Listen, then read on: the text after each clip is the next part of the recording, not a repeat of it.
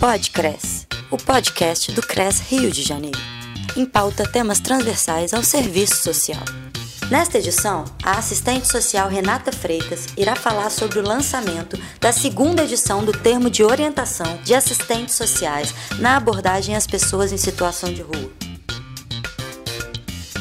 Em a publicação do decreto é, número 46314 de 2019 da Prefeitura do Rio de Janeiro, visão da atuação das políticas públicas com pessoas em situação de rua e usuários de drogas. Nesse decreto, o que existe ali, de maneira que a gente consegue é, observar ali, inferir, perceber, é um incentivo à internação compulsória dessas pessoas como uma solução viável, como a primeira solução para a questão da população em situação de rua e das pessoas que usam é, drogas, álcool e outras drogas. Isso não é novo, não é novo na história da humanidade, não é novo aqui no Rio de Janeiro. A gente é uma cidade que se conformou historicamente né, nesse viés higienista. Quando eu estou andando na rua, você ou qualquer um de nós está andando na rua e a gente olha aquelas pessoas, a gente tende a, a um olhar de discriminação, de preconceito. A gente olha para elas como se elas fossem todas iguais, como se elas tivessem todas as mesmas histórias. E não é bem assim. Cada pessoa, ela tem uma história que leva ela para rua. Aí quando eu falo lá dos fatores estruturais, isso, isso influencia na conformação da população em situação de rua, na maneira com que ela vai se formar. Claro que quando a gente tem um aumento do desemprego, por exemplo, a gente tem muito mais chance de, de, de ter um aumento da população em situação de rua, porque de fato o desemprego é um dos elementos que que tá que pode levar uma pessoa para a rua. Mas não é só o desemprego. O desemprego sozinho não faz isso. A gente tem hoje no país milhões de desempregados. E esses milhões de desempregados não estão em situação de rua. Não é o desemprego sozinho. Como eu estava dizendo em relação ao uso da droga, a gente tem várias pessoas que usam drogas. E essas pessoas, por usarem drogas, não estão em situação de rua. A gente tem uma série de relações né, sociais que, que em conjunto, né, que são determinantes em conjunto, que podem levar uma pessoa para a situação de rua. Entre elas também a desproteção, o não acesso aos seus direitos, o não acesso a serviços, por exemplo, o não acesso a serviços de saúde. O que, que a gente está vendo em relação a esse decreto, por exemplo, em relação é, e toda essa contradição em relação ao que está acontecendo, na, por exemplo, na Prefeitura do Rio de Janeiro, e não só na Prefeitura do Rio de Janeiro, como a título, né, no Brasil inteiro. Hoje a gente tem um desmonte dos serviços públicos. A gente está né, tá sofrendo um desmonte do SUS, Sistema Único de Saúde. A gente está sofrendo um desmonte do SUS. O que é o SUS? Sistema Único de Assistência Social. Para quem não sabe, assistência social é uma política pública e cujos serviços devem ser ofertados pelo Estado. E o que a gente está vendo é isso, uma redução do financiamento público. Assustadora essa redução, enorme essa redução. Sem financiamento, sem orçamento. Como a gente vai fazer uma política pública sem orçamento? O que eu entendo é que a internação está chegando antes do cuidado a essas pessoas. Né? De um cuidado que não seja uma estrutura fechada, asilar, é, as pessoas não estão tendo a oportunidade de, de, de, acessar serviços de base comunitária, que a gente fala, né? dentro do seu próprio espaço. Que sejam as pessoas em situação de rua, elas não estão tendo acesso a isso, a esses serviços. O que a gente está vendo, por exemplo, é um fechamento de CAPS, um sucateamento dos CAPS, é um sucateamento de, dos serviços é, de base comunitária, do ter, dos territórios, que estão mais próximos daquela pessoa a gente em que nos territórios onde aquela pessoa que está em situação de rua muitas das vezes tem um vínculo dela, ela conhece as pessoas, ela circula naquele território, ela consegue alimento naquele território, ela consegue um, um espaço de repente para ir ao banheiro, porque a gente precisa falar disso, né? Uma pessoa que está em situação de rua, ela não tem espaço como nós para ir ao banheiro, ela não tem teto, ela, ela passa frio de noite. São coisas muito básicas, né, para uma pessoa viver. E elas não têm, eles não têm acesso. E às vezes, muitas das vezes, naquele território ali que ela tá, ela tem acesso a isso. Ela consegue, querendo ou não, fazer uma rede comunitária também. E aí, se a gente usa a estratégia do recolhimento compulsório, a gente tira aquela pessoa de onde ela tem ali toda a subsistência dela. Claro que não é com qualidade, claro que ninguém, ninguém deveria estar em situação de rua, tá? Assim, não é isso que eu estou dizendo. Mas que a solução também não é tirar aquela pessoa dali a força contra a vontade dela, sem a gente ter é, tentado outras estratégias de cuidado, sem a gente pensar que aquela pessoa deveria ter acesso aos serviços de saúde, por exemplo. Se uma pessoa domiciliada já tem dificuldade, né, a pessoa que está lá na sua casa, de repente ouvindo esse podcast, vai ouvir, está é, lá na sua casa e já tem provavelmente dificuldade de acesso aos serviços públicos, essa pessoa vai tentar uma vaga é, para um exame, ela fica dias, meses na fila do CISREG. Isso não é à toa, né? O que a gente está vendo é um desmonte das políticas públicas. Você imagina uma pessoa que está em situação de rua. Eu atendendo pessoas em situação de rua, o que a gente, o que eu percebia era isso, por exemplo, quando a gente tentava um atendimento em saúde, as pessoas diziam, é, mas ele é um, entre aspas, mendigo. Ele não tem que ser atendido aqui. Quando uma pessoa em situação de rua estava passando mal na rua e a gente chamava o SAMU, às vezes eles mandavam chamar assistente social sendo que a pessoa em situação de rua estava precisando de um atendimento médico, de enfermagem e tudo mais. E aí a gente ligava para o SAMU e mandava chamar assistente social. Mas assistente social vai curar a ferida agora, né? Assistente social. É claro que a gente tem um papel importante no acesso aos direitos mas, e no acesso à saúde, mas não é a gente que vai, por exemplo, fazer uma cirurgia se aquela pessoa estiver precisando. A gente vai fazer muitas outras coisas, a gente vai potencializar esse acesso aos serviços. O papel do serviço social é esse é a gente conhecer o território que tá, né? Que território é esse que essa pessoa está transitando? Por que, que as pessoas, por que esse território tem a possibilidade de, de, de alguma maneira, não território em si, né? Mas por que essas pessoas vão buscar esse território, não outros territórios? A gente tem, a gente precisa analisar isso quando a gente está trabalhando com população em situação de rua. E independente do, né, do serviço social, ou em outras categorias, ou quem trabalha né, em outros viés, mas assim, território é esse, que lugar é esse, porque as pessoas estão chegando ali. Que tipo de vínculo essa pessoa tem com esse território, essas pessoas, esses grupos que estão em situação de rua tem com esse território, o que eles buscam ali. Eles também, entre eles, é, fazem redes e relações de cuidado. Então você imagina a gente trabalhar é, é, de maneira a, sem consultar, sem entender aquele espaço, aquele território, sem entender as possibilidades dentro daquele território de atenção àquela pessoa, a gente simplesmente, só porque ela está em situação de rua, só porque ela faz uso abusivo de álcool ou outras drogas, a gente tira aquela pessoa de lá de maneira forçada. Aquele vínculo que ele tinha com os serviços, ou, ou que não tinha, ou que a gente poderia construir isso tudo vai para água abaixo. Porque se uma, o, o, outro motivo, né, que, se uma das, das, características né, que levam as pessoas para as ruas, conforme que forma esse fenômeno que é a população em situação de rua, também é a ruptura de vínculo, como a gente vai trabalhar rompendo o vínculo? É, não, não faz sentido, não vai resolver. A gente de fato não está querendo com esse decreto e com outros resolver a questão da população em situação de rua. A gente tem ali naquelas pessoas em situação de rua uma vitrine a céu aberto das possibilidades mais cruéis do sistema que a gente tem, que é o sistema capitalista. É uma vitrine a céu aberto. Ao mesmo tempo que eles estão ali, que as pessoas dizem invisíveis, eu prefiro dizer que eles estão visíveis. Porque o policial sabe que eles estão ali. A guarda municipal sabe que eles estão ali. Né? Nós sabemos que eles estão ali. A população que telefona lá para um 746, que é um número da prefeitura para fazer, né, para levar as demandas da população, sabe que eles estão ali. Se a gente tem uma, série de ligações solicitando a retirada deles dali, as pessoas sabem que eles estão ali. Essa invisibilidade, né, da qual, sobre a qual muitas pessoas falam, eu entendo que é uma certa naturalização do fenômeno, como, ah, é assim mesmo, e uma forma até de coisificação deles. Porque se eu coisifico, se eu torno, né, se eu não, não consigo ver ali sujeitos, eu tenho, a gente tem portas abertas para fazer qualquer tipo de atuação daqui sobre aqueles corpos. Eu posso tirar ele dali como se ele fosse uma coisa, como se ele fosse esse caderno que eu estou usando aqui. Então, assim, são estratégias para a gente limpar a cidade, tornar essa cidade é, minimamente visível e tem, né, que tem uma visibilidade de limpeza mesmo. Isso não é novo. Isso não é novo. Né? Isso não é novo na história, como eu disse, isso não é novo aqui no Rio de Janeiro.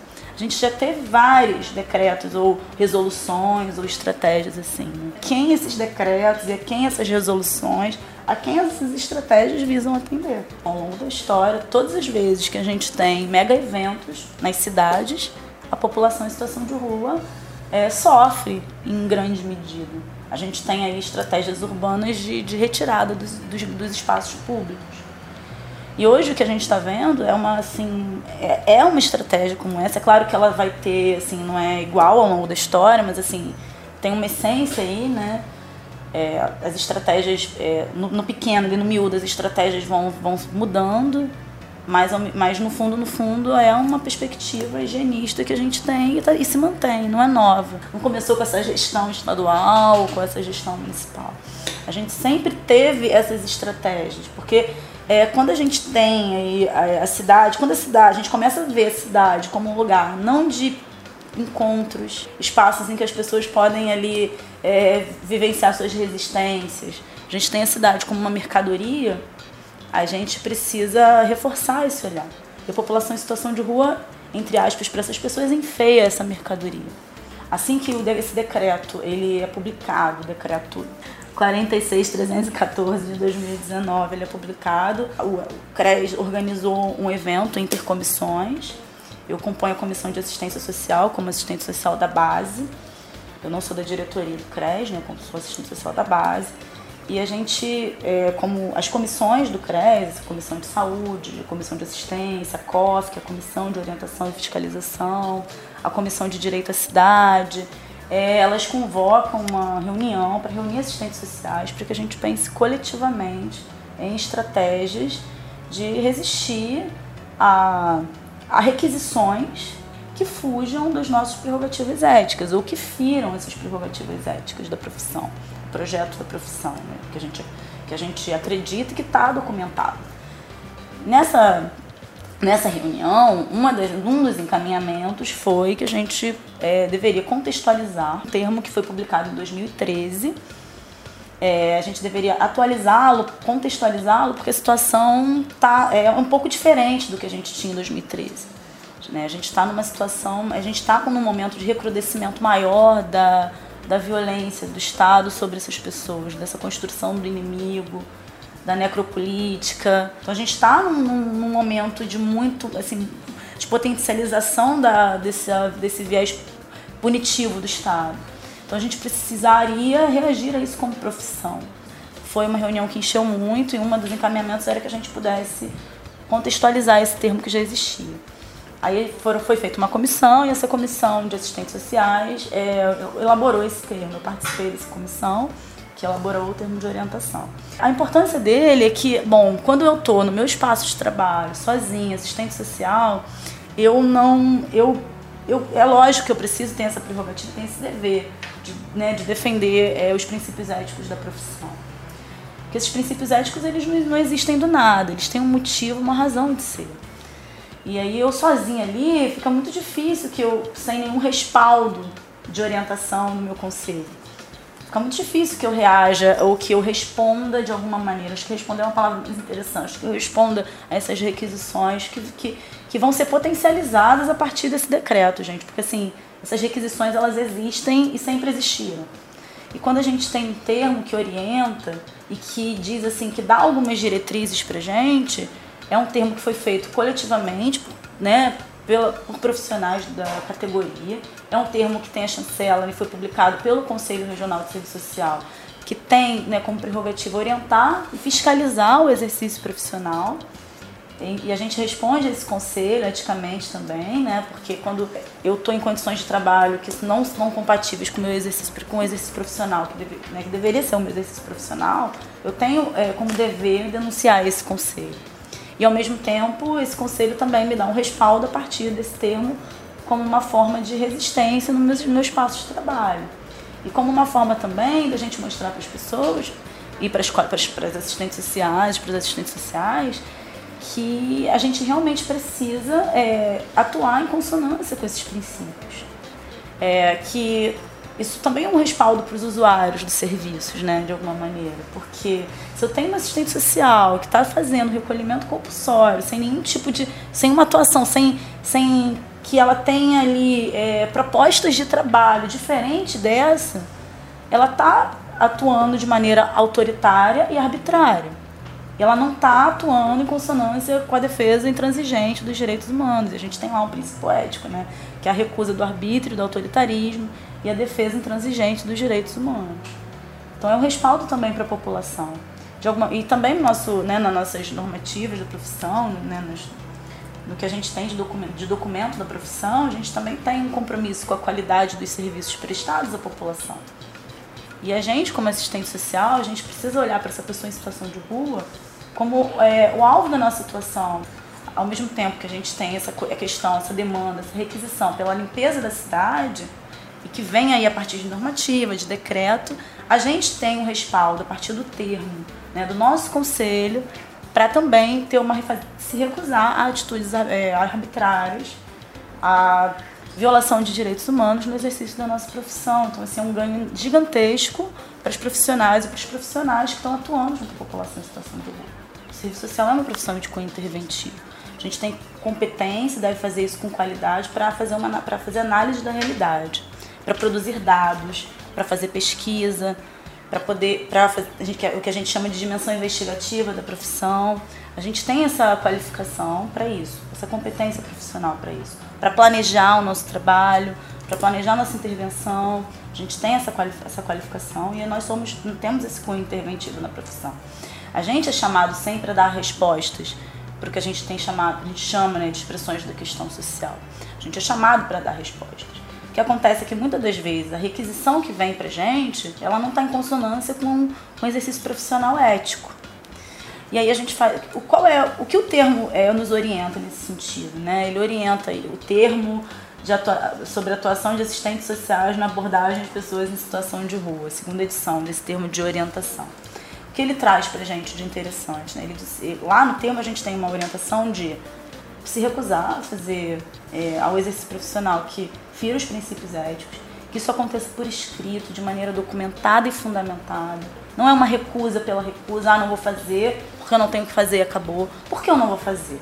Eu não vou fazer porque quando eu estou acompanhando esses usuários, essas pessoas em situação de rua, eu, eu tenho uma, uma série de opções de, de ações e de, de possibilidades ali para atender essas pessoas. É, eu, como assistente social, preciso conhecer o território onde se encontram essas pessoas, preciso conhecer as possibilidades desse território, preciso conhecer a rede né, desse território, né, que a gente está chamando de rede, a, os serviços, a rede de serviços, é, as possibilidades de atendimento a essa pessoa, por exemplo, política de trabalho e renda, se existe política de habitação naquele território, se existe política de saúde, quais são as possibilidades de atendimento em saúde naquele território. Eu preciso articular isso, eu preciso, é, às vezes, levantar da minha cadeira. Quando a gente trabalha com população em situação de rua, a gente precisa levantar o tempo todo da nossa cadeira e às vezes a gente precisa ir é, acessar o outro, acessar esse outro a partir do, do, do universo dele, a partir do, da vivência dele também. Então a gente, como assistente social, precisa escutar essas pessoas, entender essas histórias, entender as diversas determinações que estão ali se formando sobre o fenômeno de população em situação de rua e que afetam a vida daquela pessoa que eu estou atendendo. Ela não está isolada do mundo, nem isolada do contexto histórico, social que a gente está vivendo. A gente precisa fazer essa interpretação. E aí, a partir daí, eu já eu tendo esse conhecimento do território, da rede, eu consigo pensar junto com essa pessoa em possibilidades. Quando eu recolho essa pessoa sem nem falar com ela, sem considerar essa história, sem considerar todo, todo o planejamento que a gente faz, toda a análise é, crítica sobre a realidade, toda a análise sobre o território, sobre as políticas públicas, quando eu desconsidero que existe também uma forte influência da, do sucateamento dos serviços, sobre a conformação, né, sobre como a população em situação de rua tem vivido. Né? Quando, eu, quando eu desconsidero isso, tiro aquela pessoa dali do seu convívio de alguma maneira, é, faça esse recolhimento e coaduno com esse recolhimento compulsório sem pensar antes nas possibilidades ali no território, de base, no cuidado de base territorial, né, nas articulações que eu posso fazer como assistente social, eu perco a possibilidade de, de uma atenção mais qualificada com essa pessoa e que pode dar resultados interessantes. Então, quando eu vou fundamentar a minha recusa, eu preciso considerar o que? As possibilidades de atuação. Não é eu me recusar por me recusar, porque a gente tem que dar respostas. A gente é contratado para dar respostas. É, o termo fala disso, né? dá essa orientação para gente, que é fundamental, que é preciosa, é, que nos, nos respalda no exercício da nossa profissão, mas para isso também a gente precisa ter compromisso ético. Compromisso ético, compromisso com, com o nosso fazer profissional, com respeito à liberdade, a gente precisa ter esse compromisso no nosso cotidiano, porque se a gente também não entende a importância desse, desses princípios, e a gente não os incorpora, não os materializa, é, vai parecer que é só uma norma que estão jogando pra gente, uma norma mais pra gente seguir, mas não é. Né? Tem todo um porquê, uma razão de existir. Aí, que que, aí isso a gente, se a gente não tem esse compromisso, a gente cai aí sim, em práticas que ferem. É, a questão da laicidade do Estado, as escolhas religiosas das pessoas que a gente atende. A gente começa a achar, por exemplo, que está agora sendo fomentado também, que é uma outra questão que esse decreto fomenta, né? Que são as comunidades terapêuticas, que é, que é a questão, por exemplo, né? A gente tem é, orçamento público, financiamento para as políticas que são públicas do Estado. Quando eu tiro esse financiamento da saúde, do, né, dos CAPSes, da, da assistência social, da educação e tudo mais. E agora, o que está acontecendo, né, um fomento ao financiamento público de alguma maneira às comunidades terapêuticas de cunho religioso, eu tô aí faz, eu tô tendo um deslocamento do modelo de cuidado que eu tô requerendo para essas pessoas. E aí sim, é um modelo de cuidado que muitas das vezes tem esse viés é, religioso, mas não é um viés religioso de respeito à laicidade, porque a gente fala laicidade só em religião, não é uma questão de que todo mundo é proibido de ter religião, pelo contrário, é que eu, como profissional, é, não posso, em alguma, em, de maneira nenhuma, é, requerer que essa pessoa que eu estou atendendo é, tenha a mesma fé, confesse a mesma fé que eu. Então, eu, como profissional, preciso entender o meu lugar nessa relação com, com as pessoas que eu estou atendendo. Então, quando a gente tem aí um financiamento, que também está por trás desse decreto, né, além da questão da limpeza, é esse financiamento às comunidades terapêuticas. O termo de orientação, atuação de assistentes sociais na abordagem de pessoas em situação de rua, ele vem mesmo nesse sentido de, de dar um norte para a nossa atuação com, essas, com as pessoas em situação de rua, com as pessoas que são usuários de, de drogas, né, de álcool e outras drogas.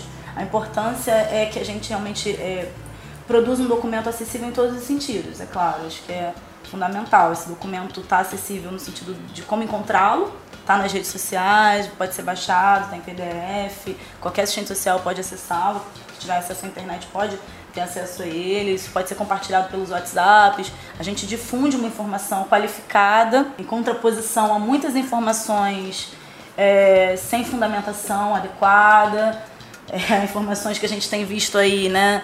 É, que, que de alguma maneira respondem aos clamores e às demandas, mas não, não são fundamentadas, não são qualificadas. Então a gente produz uma orientação que, que, que chega fácil à categoria, que tem é, um número, né, que tem um tamanho e uma linguagem de fato acessível para as pessoas e, e para as pessoas também que, que podem, por exemplo, ter os seus direitos violados por assistentes sociais as pessoas que são atendidas por essas assistentes sociais e que muitas das vezes podem também sentir que a atuação da assistente social violou um direito dela. Que a atuação da assistente social violou é, um princípio ético da profissão, foi atuação, um exercício profissional é, não ético. Então é importante que realmente a linguagem seja acessível e que, que a gente difunda a existência do termo em cada local de trabalho. Esse, é, que é um termo de cinco páginas, né? Que tem, a, a, tem uma introdução tem mais duas páginas de, no finalzinho, mas de termo mesmo a gente tem cinco páginas.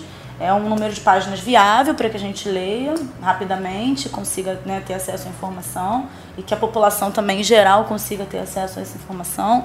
E é interessante que também, a partir do termo, né, assim, ele, ele é curto, ele precisou ser curto mesmo, mas ao mesmo tempo é, as, as pessoas também podem ter acesso ao, às possibilidades de atuação do serviço social, ao que é o serviço social.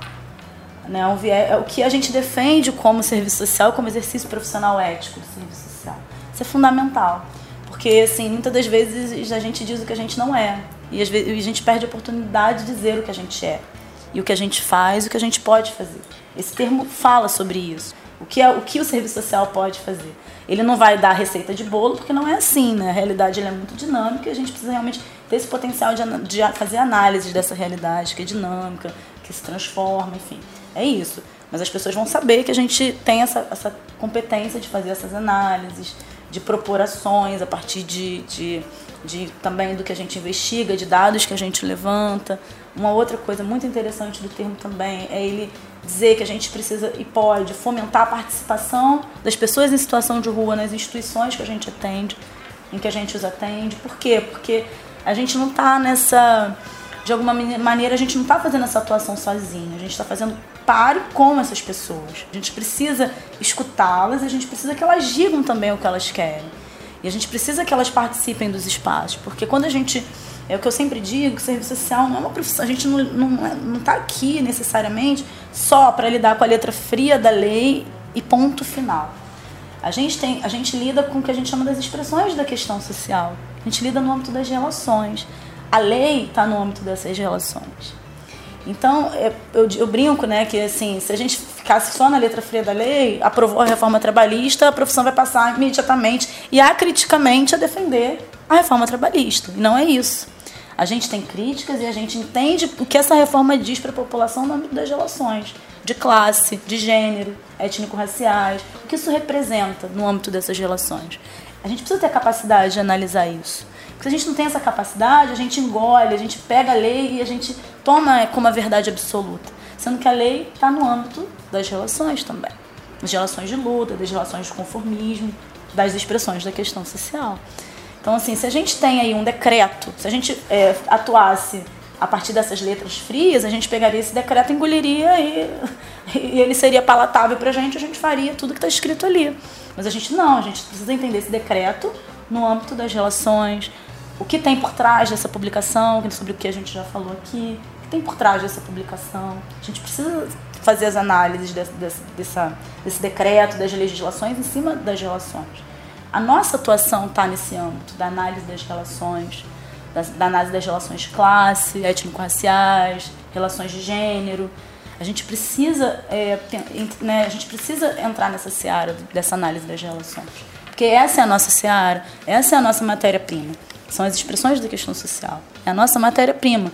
Então, senão a gente faria outro, né? a gente teria outro profissional que não seria assistente social. Em termos de orientação para atuação de assistentes sociais na abordagem às pessoas em situação de rua, tá nas redes sociais do CRES. Ele pode ser facilmente acessado ali, baixado e, como eu disse, compartilhado. E a gente espera que ele seja amplamente compartilhado, que ele que ele esteja em todos os espaços é, socioocupacionais, todos os espaços de trabalho que a gente atue com população em situação de rua e com outras, né, e com a população em geral e que a gente consiga, inclusive, trabalhar esse tema nos nossos espaços de trabalho. Né? Essa atuação, essas possibilidades de atuação, que isso também não fique só no âmbito do serviço social. É um termo que é para serviço social, mas ao mesmo tempo ele traz alguns indicativos que a gente, é, que outras profissões também podem trabalhar isso é muito interessante, por exemplo, é, os educadores sociais, os cuidadores sociais, que não são profissões que, que estão regulamentadas como serviço social, que tem um conselho para orientar, fiscalizar, que tem essa função precípua né, de, de orientação e fiscalização do exercício profissional, esses profissionais também podem usar esse termo como um, um norte para a atuação deles.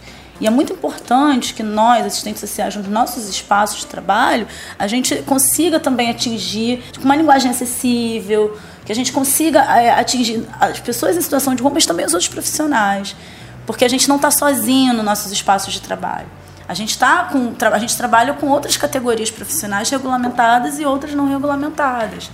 Se a gente simplesmente se recusa sozinho, está batalhando né, nessa luta sozinho, a gente, é, o que a gente vai, pode provocar é que é, eu não vou para a rua fazer o recolhimento, mas o educador social vai, mas o psicólogo vai, mas o pedagogo vai. E, e, assim, né, sucessivamente, outras pessoas vão.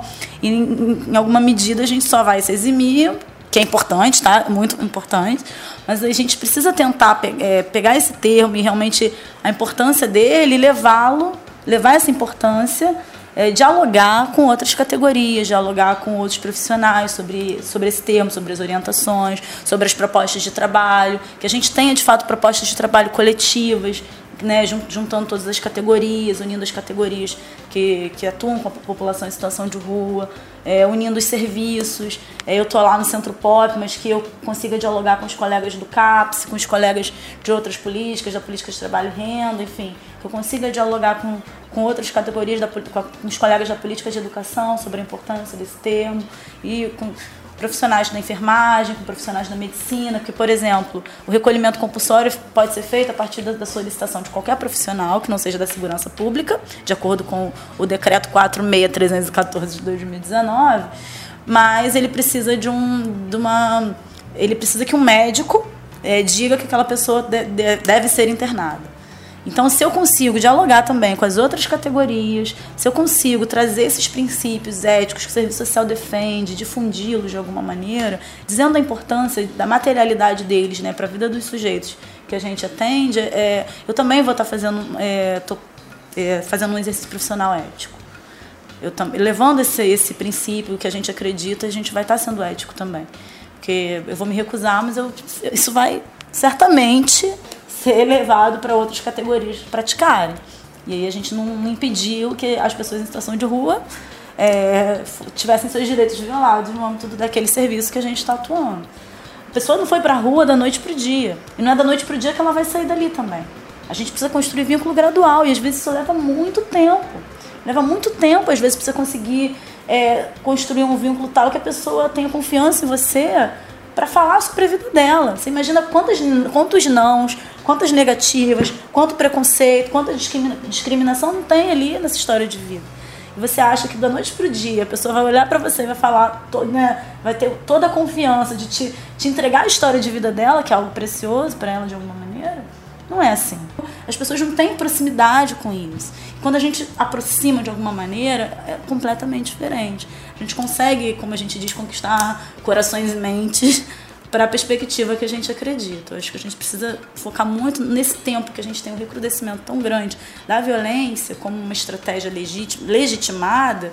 A gente precisa, em alguma medida, pensar em, em comunicar, em pensar em como a gente conquista corações e mentes para a perspectiva de mundo, de sociedade que a gente acredita. A gente tem hoje, assim, dados do Censo SUS, que é um censo da assistência social, por exemplo, que mais de 90% dos municípios que tem centros pop, por exemplo, e, tem, e esses centros pop têm é, serviço especializado de, em abordagem social, é, planejam, na verdade não planejam né, o seu, a sua atuação a partir de denúncias, entre aspas, tá? porque essa palavra denúncia eu acho problemática, porque você denuncia alguém que está fazendo um delito. A pessoa estar na rua não é um crime. É, mas enfim, né, usando a palavra que as pessoas costumam usar, a partir de denúncias ou comunicados da população domiciliada. É, inclusive, mais de 90% do, dos municípios com centro pop e serviços de abordagem fazem isso. E cada vez menos é, centros pop têm serviços de abordagem fazem um planejamento sistemático, que é o que deveria acontecer. Que é um planejamento com base em conhecimento do território, em levantamento de dados, que é o que a gente chama da vigilância socioassistencial, essa palavra é grandona. Então, assim, a população como um todo, ela tem um, também um papel muito importante de quando ela, ela vê uma pessoa em situação de rua, em vez de tratar isso como um delito, a pessoa estar em situação de rua, entender onde, onde está o verdadeiro delito, que é na negligência do Estado em relação aos, aos serviços destinados a essa população. Então, se a população em geral é, conseguir fazer esse link conseguir compreender que quando ela passa a telefonar para fazer um comunicado, ela, ela denuncia a falta de serviços para a população em situação de rua, ela denuncia a falta de abrigos, ela denuncia a falta de centros pop, ela denuncia a falta de CAPs, as faltas de serviços de saúde, ela denuncia a falta de, de, de estratégias de inserção na política de trabalho e renda, ela denuncia a falta de habitação, de política de habitação no município, a tônica da denúncia vai ser outra, porque aí sim vai ser uma denúncia que é uma denúncia de algo que está sendo negligenciado, de um direito que está sendo violado de fato. Podcres, o podcast do CRES Rio de Janeiro. O material desse podcast pode ser reproduzido integral ou parcialmente, desde que sejam respeitados os créditos das autoras e autores e do próprio Conselho Regional de Serviço Social do Rio de Janeiro. Produção CRES Sétima Região Apresentação: Laura Alves. Música tema: Rio Funk de Alex Native.